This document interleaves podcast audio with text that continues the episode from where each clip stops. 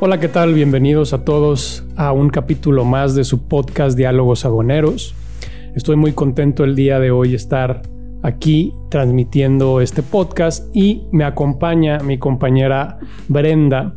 Eh, ella es eh, auditor en la firma Pepper Salt, auditor en comercio exterior y aduanas.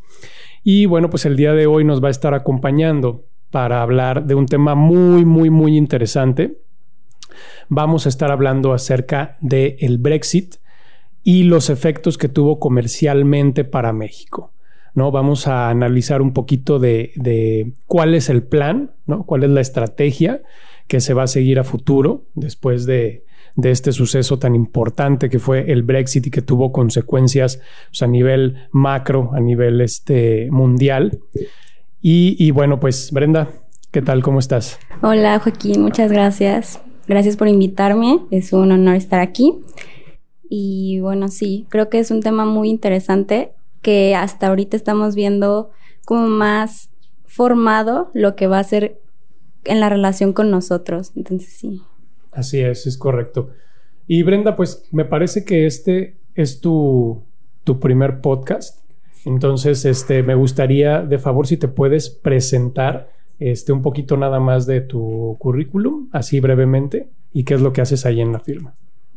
Este, bueno, yo soy Brenda Espinosa, estudié comercio y negocios internacionales en la UNIVA y actualmente, como dijo Joaquín, formo parte del equipo de auditoría y consultoría en la firma Pepper Salt. Yo hago auditorías de expediente o físico y electrónico a, empresas de diferentes giros, como para ayudarles a ver sus áreas de oportunidad o sus pues áreas de riesgo y que no tuvieran problema con la autoridad. Correcto, muy bien, excelente Brenda. Pues bien, vamos, vamos entonces iniciando con el tema del podcast. Este, primero que nada, eh, para toda la gente que nos está escuchando, me gustaría que empezáramos a abordar un poquito el tema del Brexit, ¿no? Que es un tema interesantísimo, todas las, cosas que pasaron, ¿no? Porque este es un tema, eso, el, tema del Brexit no es un tema reciente, es un tema que tiene todo un trasfondo, que tiene muchísimas este, cosas que, que pasaron, muchos factores que influyeron en que se diera este, este caso, ¿no? Entonces me gustaría que platicáramos un poquito de eso y para hacer como un panorama general, no como un preámbulo de todo lo que fue el Brexit, pues yo creo que tendríamos que ir primero a analizar eh, de, dónde, de dónde surge todo esto, ¿no? Y, todo esto tiene que ver con el tema de la Unión Europea, ¿no? La Unión Europea como un eh, conjunto, como un bloque económico muy importante, ¿no? Que a nivel comercial internacional, pues es de los, de los más importantes y representativos, ¿no? Eh, en México tenemos un tratado este, con la Unión Europea. ¿No? La Unión Europea se, conforma de 27 naciones, 27 países. Este, el, 28 era, era, Reino Unido, ya con la, con la, separación, pues ya quedan 27. Y este, pues este tratado con la Unión Europea nos da acceso a todos estos mercados, ¿no? De 27 diferentes países europeos. Entonces es un mercado importantísimo, es un mercado muy, muy importante económicamente, políticamente también. Entonces, eh, este tema del, Brexit es, es, muy importante en, ese aspecto a nivel internacional, ¿no? bueno, primero que nada, pues eh, la Unión Europea nace en el 93, nace en 1993, este, ya como, como un bloque que entra en vigor con el tratado, cuando entra en vigor el tratado de la Unión Europea, pues entonces se forma este bloque. Este bloque, hablando de ya en, aspectos técnicos, ¿no? de integración comercial o los grados de integración económica, estamos hablando de una unión económica. ¿Cuáles son los grados de integración? Eh, a grandes rasgos, generalmente tenemos cuatro categorías, ¿no? Que es el tratado, bueno, la, acuerdo preferencial, que vendría siendo el, nivel de integración económica más bajo, ¿no? Porque nada más eh, se establece un acuerdo con una preferencia para efectos de los aranceles de importación y de exportación entre, un, entre dos o más países. Entonces es un acuerdo preferencial. sobre ciertos sectores, sobre ciertas mercancías. Luego el siguiente nivel de integración económica es el Tratado de Libre Comercio. ¿no? Donde ya estamos hablando ahora sí de un libre comercio, es decir, hay una desgrabación de los aranceles al comercio internacional entre dos o más países también. Luego tenemos lo que es el mercado común. Ya el mercado común es una unión ya de varios países donde ya nada más, ya no nada más es el tema aduanero, sino que también ya hay otro tipo de, se quitan otras regulaciones en otros aspectos económicos para fomentar una integración un poquito más, más este, fortalecida, ¿no? Y después viene lo que es la unión económica, que la unión económica, el ejemplo más claro es precisamente la Unión Europea. La Unión Europea tiene el grado más alto de integración económicamente hablando, porque esta integración implica una unión este, en aduanas, una unión monetaria, económica, hay un libre tránsito, movimiento de mercancías y de personas entre los países que forman parte de este bloque o de esta unión.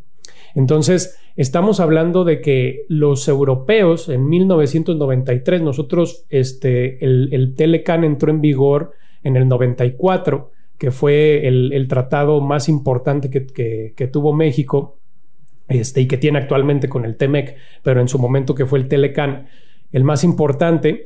En ese momento nosotros apenas estábamos empezando con un tratado de libre comercio y en Europa ya estaban llegando al nivel de integración económico más alto, que es la Unión Económica. Entonces, estamos hablando de, un mundo totalmente diferente a, lo que pasaba aquí en México en, el 94, ¿no? Y ellos allá en el 93 ya tenían este, este grado de integración, ¿no? Entonces, eh, todo esto, todos estos cambios que hubo, eh, pues después hubo repercusiones en el Reino Unido, ¿no? Empezó a haber repercusiones. ¿Qué tipo de repercusiones empezó a haber? Pues primero que nada, todo esto empieza, eh, nos tendríamos que ir hasta los años 70, 1975 por ahí. Anterior a todo esto, inicia la, lo que es la comunidad europea, ¿sí? Y esta, es, esta comunidad europea, este grupo, pues estaba, o la, finalidad era que empezaran a integrarse financiera, económicamente, ¿no? Era más para un aspecto económico, de cooperación económica. Y este, Inglaterra formaba parte de ese grupo. Entonces, el primer, por así decirlo, referéndum que hubo para separarse del bloque europeo, que empezó con este, con, este, con esta comunidad europea en, en los años 75, 70 este, empezó ahí el primer referéndum de Inglaterra, o bueno, del Reino Unido, para separarse del mercado de, la Unión Europea. Entonces, desde esa fecha fue el primer como, digamos, antecedente que hubo acerca de la intención del Reino Unido de no permanecer con la Unión Europea. Entonces, eh, en, lo largo de la historia del trayecto que lleva de vigencia la Unión Europea con, eh, con el Reino Unido formando parte de este bloque, Reino Unido ha jugado un papel como un poquito aislado o siempre ha marcado sus límites, siempre ha marcado ciertas barreras en cuanto al tema de la integración. Entonces, después viene un suceso muy importante y que yo creo que es el que marca, ahora sí, uno de los factores decisivos que van a venir a detonar en lo que hoy conocemos como el Brexit, que fue uno de los factores decisivos. Como les comentaba, en el 75 se hace ese referéndum para ver si se sale de ese mercado común el Reino Unido. No se sale en ese referéndum. Pero después que viene, lo retoma un personaje muy importante en la historia del Reino Unido que se llama Margaret Thatcher. Y esta señora una señora que de hecho le, es conocida como la Dama de Hierro, así la conocen, que fue, yo creo que fue un, personaje muy visionario y que tuvo un papel o jugó un papel que tuvo repercusiones hasta la fecha. ¿Qué es lo que pasó?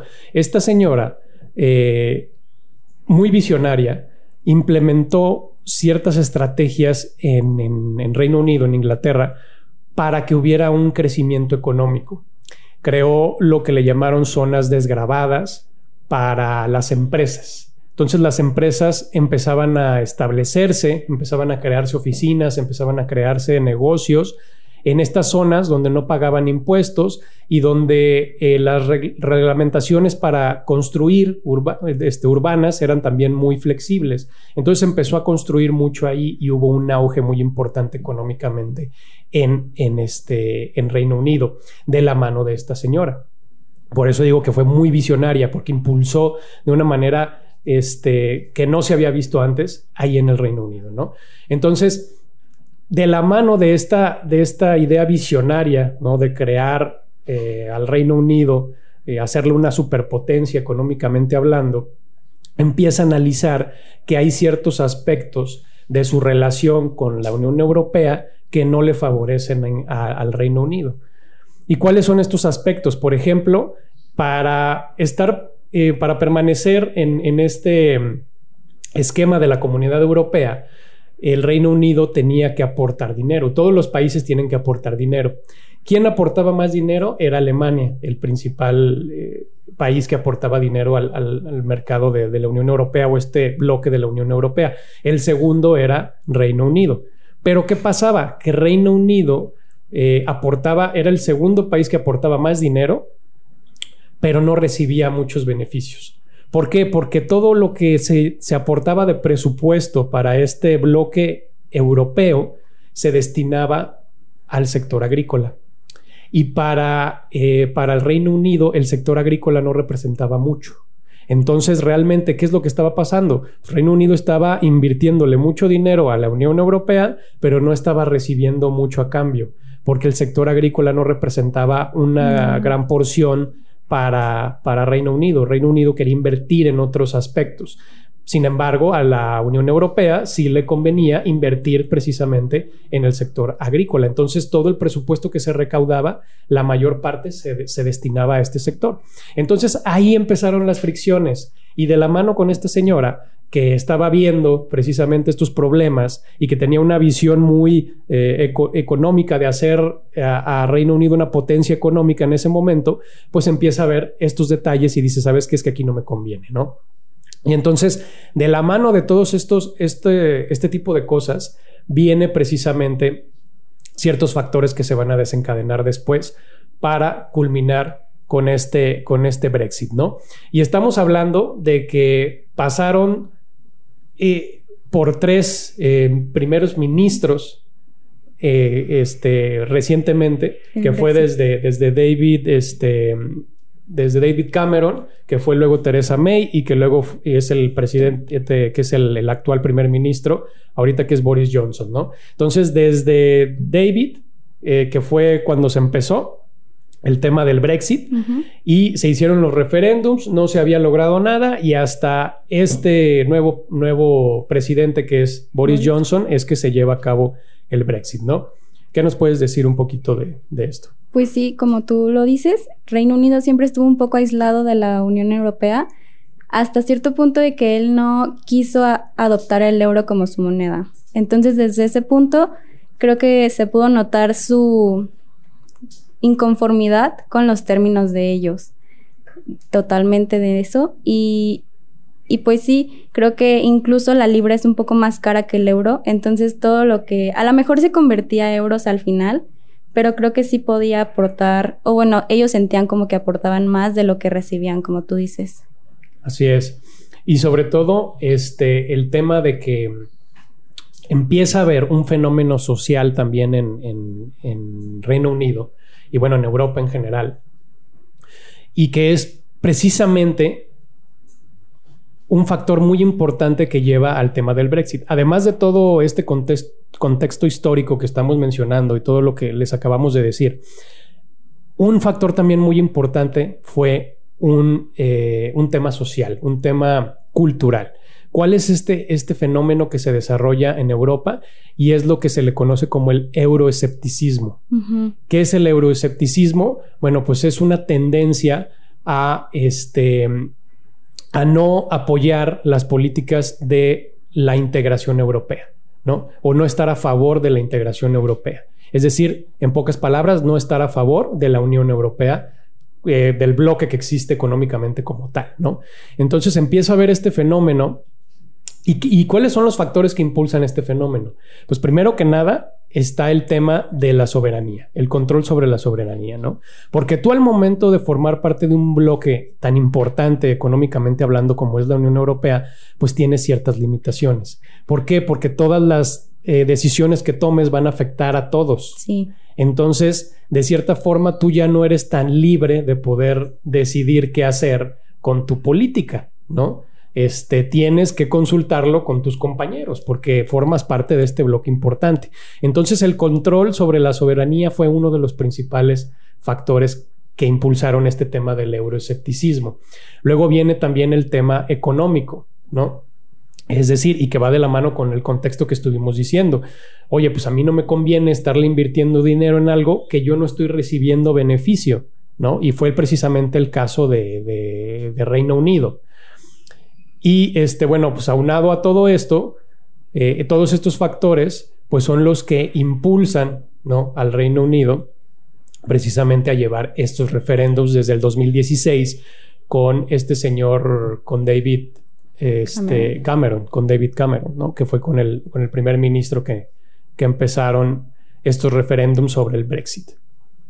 Pues sí, creo que, como dices, desde el 2016 a partir de que la campaña que hizo David Cameron y después de que los ciudadanos también votaran por salirse, porque ese es otro tema, de que la mayor parte fue por como 10%, pero pues ganaron. Fue para salirse y se supone, como dices, de recuperar su control. Pero pues les tomó un poco más de tiempo del pensado, porque fueron como cuatro veces que intentaron como establecer la política para salirse, pero pues no lo lograban. Así es.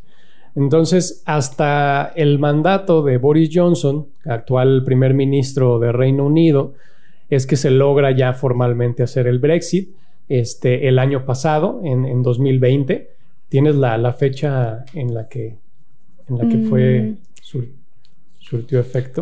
Sí, o sea, Reino Unido dejó de ser parte de la Unión Europea el primero de febrero del 2020. El primero de febrero de 2020, entonces ya formalmente Reino Unido se separa ya ahora sí de la, de la Unión Europea.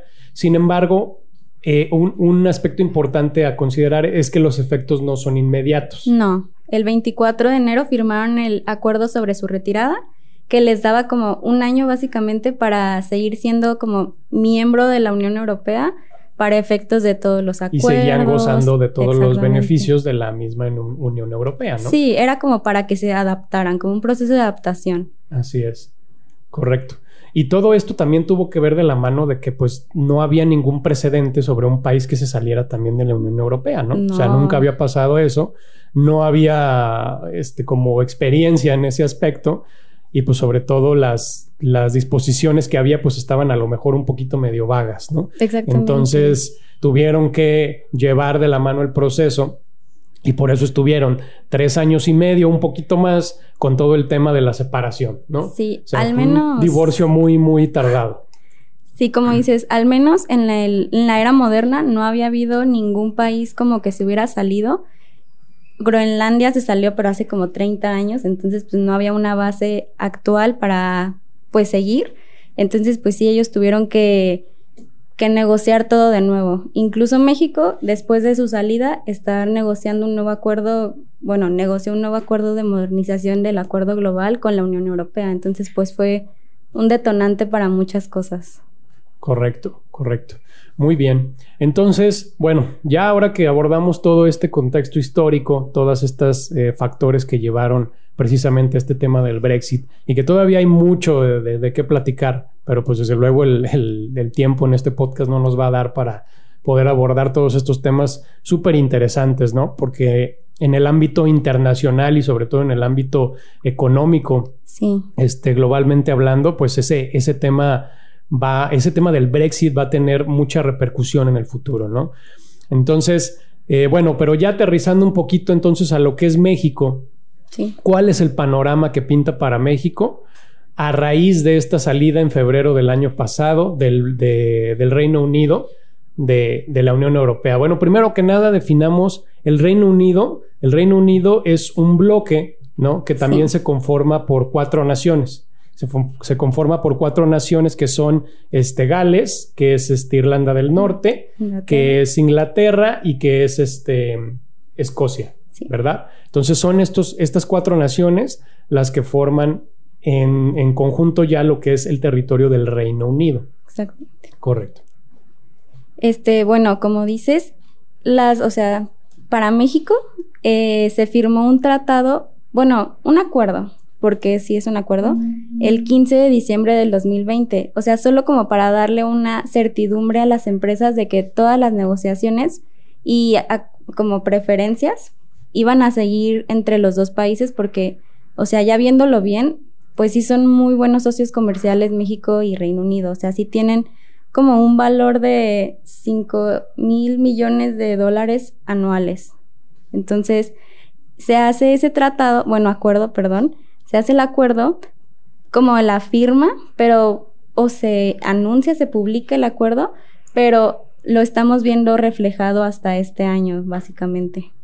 Ok, entonces más bien lo, que pasa es que eh, se junta Reino Unido con México y le dice, oye, tú eres un socio importante para Reino Unido, si queremos continuar con relaciones contigo, comerciales. Sí. Entonces, el hecho de que Reino Unido se salga de, la, de la, Unión Europea no quiere decir que ya México no va, no va a gozar de, ese trato preferencial en sus importaciones o exportaciones con el Reino Unido, ¿no? Sí. Entonces, eh, anuncian que va a haber un, tratado o que va a haber un acuerdo, mejor dicho, anuncian que va a haber un acuerdo y este acuerdo eh, sobre qué base se rige o qué, qué es lo que contiene este acuerdo. Básicamente es un acuerdo que, que va, o sea, que adapta el acuerdo pasado, el acuerdo global, pero ahora a los términos de Reino Unido y México. El acuerdo global te refieres al acuerdo con la Unión, Europea. El acuerdo que ya se tenía con la Unión Europea sigue aplicando de cierta forma con esta con este anuncio que hace el Reino Unido dice el acuerdo con la Unión Europea va a seguir aplicando para la relación individual entre nosotros dos, entre Reino Unido y México. Sí, así y obviamente se trabaja en hacer las modificaciones para que las disposiciones queden bien a los dos países. Pero básicamente se, se, publica ese acuerdo y dicen, bueno, vamos a tratar de que el 31 de diciembre del 2020 ya esté completo y pueda entrar en vigor el 1 de enero del 2021. Pero pues no se pudo. Entonces sale el acuerdo relativo al artículo 12 del mismo acuerdo de continuidad, que es entre Reino Unido y México, el cual establece como la entrada en vigor de este y dice como, eh, bueno, más bien establece que para Reino Unido todas las preferencias y arancelarias y lo estipulado en ese acuerdo sí van a entrar en vigor el primero de, de enero, pero para México no. O sea, es como algo más de México que dice, no, para nosotros va a entrar en vigor hasta que el tratado, el acuerdo entre en vigor. Ok, entonces, básicamente este acuerdo sobre el, sobre el artículo 12, que el artículo 12 no habla de otra cosa más que de las vigencias. De la entrada en vigor. Entonces, este acuerdo que se, que se publica después ya es para definir entonces la entrada en vigor precisamente de, de este nuevo acuerdo que, que anuncia el Reino Unido con México para que continúen con la relación comercial. Pero entonces Reino Unido dice en este acuerdo que este, para ellos, independientemente de que el acuerdo no haya entrado en vigor, ya pueden empezar a usar las preferencias arancelarias de este a partir de, enero de 2021, ¿no? A partir de enero de este año aunque no, haya estado en, no haya entrado en vigor el acuerdo, ya pueden empezar a gozar de la preferencia arancelaria. Y dice México, no, para nosotros no. Para nosotros va a entrar en vigor y van a poder, más bien van a poder hacer uso de las preferencias arancelarias hasta que ya entre en vigor el tratado, ¿no? Entonces, ¿qué es lo que pasa? Y creo que eso lo vimos reflejado acá, este, precisamente con Secretaría de Economía. La Secretaría de Economía emite un boletín ¿no? Donde dice cómo se puede llevar a cabo el tema de la exportación al Reino Unido, ¿no? Y como derivado de este acuerdo que nos dices, que habla de las vigencias, el Reino Unido dijo a partir de 2021 ya pueden empezar con las preferencias arancelarias al amparo de este acuerdo, aunque no haya entrado en vigor. Sin ningún problema. Entonces la Secretaría de Economía lanza este boletín y dice, ¿quieres exportar al Reino Unido? Hazlo de esta forma, ¿no? Y nos dice cómo este, exportar con el número de, exportador autorizado, que es el NEA, que, es el mismo proceso que se lleva con Europa. Exactamente. Con, el tratado que tenemos con la Unión Europea. Tienes que registrarte, obtener tu número de exportador autorizado y ya con ese número empiezas a exportar al Reino Unido y allá en Reino Unido pueden gozar de preferencia arancelaria de los productos mexicanos, ¿verdad? Sí. Que se exportan para allá. Entonces, lanza ese boletín Secretaría de Economía precisamente por esto que nos estás diciendo, de que la entrada en vigor de las preferencias arancelarias son a partir de enero de este año. Y para México no. Entonces, ¿qué es lo que pasó con México? Porque toda esa mercancía desde enero a la fecha, ¿no? Que, que, que fue de importación y que venía del Reino Unido, ¿qué pasó con esa mercancía? Este, toda esa mercancía no gozó de preferencias arancelarias para, o sea, para ellos, pero cuando ya se publica el acuerdo y entra en vigor el primero de junio, México dice como de que todas las mercancías que estuvieron en tránsito o en depósito fiscal pueden gozar de estas preferencias si se importan dentro de los 12 meses siguientes de la entrada en vigor. Entonces, el acuerdo que se publica el año pasado en diciembre, o más bien que se, que se da a conocer que, que va a haber un acuerdo el año pasado, entró en vigor apenas en junio, de este, este año. ¿no? Sí. Entonces, el pasado, ¿qué fue? ¿El primero? Primero de junio. El pasado primero de junio, este, entró apenas en vigor este acuerdo de continuidad comercial entre el Reino Unido y México, ¿no? Entonces, lo que nos estás diciendo es que todas las importaciones que hubo del Reino Unido desde enero de este año hasta junio, que fue la entrada en vigor de este acuerdo de continuidad comercial, todas esas importaciones no gozaron de preferencia arancelaria, porque según lo que se estableció en la vigencia, eh, no podían gozar de esa preferencia hasta que entrara en vigor el acuerdo. Entonces, todo eso sí se va a poder gozar de una preferencia arancelaria de manera como retroactiva. Exacto. Ok, entonces todas las personas que, todas aquellas empresas que importaron de Reino Unido y que tuvieron que pagar un arancel, ¿no? Debido a que ya no existía esa preferencia arancelaria, eh, pueden obtener la devolución de eso que, ellos pagaron, ¿no? Porque se va a aplicar esa preferencia arancelaria retroactivamente. De igual manera, todas las, las importaciones que ahorita en la fecha estuvieron en un régimen, por ejemplo, en un recinto, en un depósito fiscal, que estuvieron allá almacenadas, ya las pueden importar, es decir, ya las pueden retirar de los almacenes para importarlas, ahora sí ya aplicando la preferencia arancelaria. Sí. ¿no? Y, tienen un periodo de cuánto a partir de que entró en vigor para poder solicitar la preferencia arancelaria. 12 meses. 12 meses a partir de que entró en vigor el, acuerdo. A partir del primero de enero. Ah, ok. Sí, eso es para. 12 meses a partir del primero de enero tienen para solicitar entonces esa preferencia arancelaria. Sí, básicamente todo el año. Ok.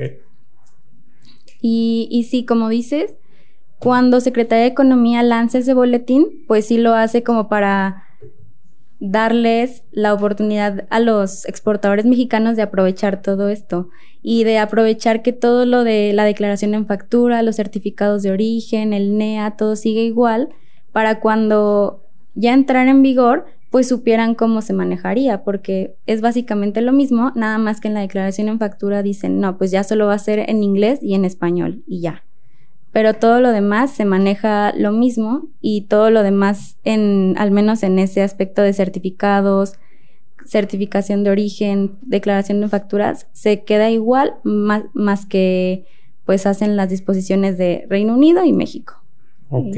Entonces, a manera de resumen, eh, se produce el Brexit, sale Reino Unido de la Unión Europea, ya no hay tratado de libre comercio México con Reino Unido porque estaba al amparo de la Unión Europea, pero dicen vamos a continuar con un acuerdo. Sí. ¿Y este acuerdo es definitivo, es provisional? ¿Este acuerdo qué, eh, naturaleza tiene? Este acuerdo es transitorio porque en el mismo acuerdo te dice de que a partir del año de publicas de entrada en vigor de este acuerdo van a empezar las negociaciones para un nuevo tratado más moderno, más ambicioso, más abierto y se ponen como un plazo de tres años para concluir estas negociaciones. Entonces esperamos tenerlo en tres años. Entonces lo que se busca sí es hacer un tratado de libre comercio que se llame ya ahora sí México Reino Unido, Tratado de Libre Comercio entre México y Reino Unido. Bueno, no sabemos qué nombre le vayan a poner, este, pero va a ser un tratado ya de libre comercio entre los dos países. Entonces este acuerdo es únicamente,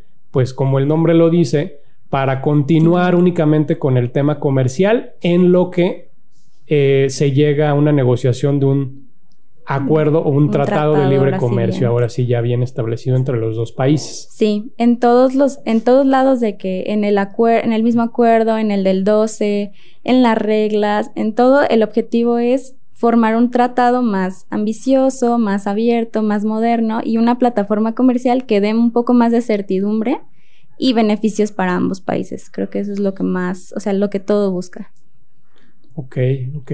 Qué interesante, qué interesante lo que nos comentas, Brenda, porque entonces esto nos da un poquito de certidumbre, ¿no? Nos da un poquito de certidumbre en el aspecto, pues, comercial, en el aspecto de que las empresas, pues, que tenían esta relación importante con Reino Unido, que tenían negocios con el Reino Unido, pues, bueno, de cierta forma ya pueden estar un poquito más tranquilos, porque realmente lo que se busca, pues, es no nada más continuar con la relación comercial, sino todavía ir más allá. Entonces, eso es lo que busca y que creo que eso es lo que busca en general el Reino Unido, ¿no? Me parece. Y que va de la mano precisamente con lo que estábamos comentando hace un momento, ¿no? El control sobre tu soberanía, ¿no? O sea, eh, Reino Unido como miembro de la Unión Europea tampoco puede decidir así de un día para otro Ahora yo voy a hacer un tratado de libre comercio con tal país y voy a, implicar estas políticas y voy a aplicar estos procedimientos, ¿no? ¿Por qué? Porque volvemos a lo mismo, formaba parte de un bloque y tenía pues que consultar con sus compañeros también ese, ese tipo de decisiones porque al final de cuentas los impacta a todos, ¿no? Entonces, con la salida precisamente ahora sí que Reino Unido dice, pues ahora sí yo hago lo que se me dé la gana, ¿no? Ahora sí yo puedo ir a firmar un tratado con cualquier país y yo puedo hacerlo bajo las condiciones que yo quiera, ¿no? Sí, creo que eso va a ser lo interesante. Ahora sí ver cómo va a negociar Reino Unido sus propios tratados, porque como dices, antes era o todos juntos o nadie. Entonces es, va, a ser interesante ver con qué países va a querer negociar, con cuáles ya no va a querer tener su tratado y pues ver cómo nos va a afectar a, todo a todos, porque incluso México podría tomar la oportunidad para exportar o hacer relaciones con otros países de la Unión Europea que nunca hicieron por enfocarse en los más grandes. Correcto, correcto. Y, en el, entonces en ese contexto, ¿cómo ves este, realmente a México? O sea, ¿ves que sea una oportunidad buena para México? ¿México realmente sí, sí exporta mucho al Reino Unido? Sí. ¿O tienes, inclusive, sabes qué tipo de mercancías llega a exportar? Sí, de hecho, las mercancías principalmente exportadas por México son oro en varias presentaciones, partes y accesorios de vehículos, cerveza, computadoras y aparatos de telefonía. Eso es lo que más exporta al Reino Unido. Entonces, pues es de una industria muy grande. Correcto, correcto. Entonces, el panorama pues parece indicar que sí, que va precisamente en ese sentido de ampliar más, este, fortalecer estos sectores, yo creo, que ya se tienen y ampliar todavía a otros sectores, ¿no? Sí. Entonces, bueno, buena noticia, por ese lado, buena noticia.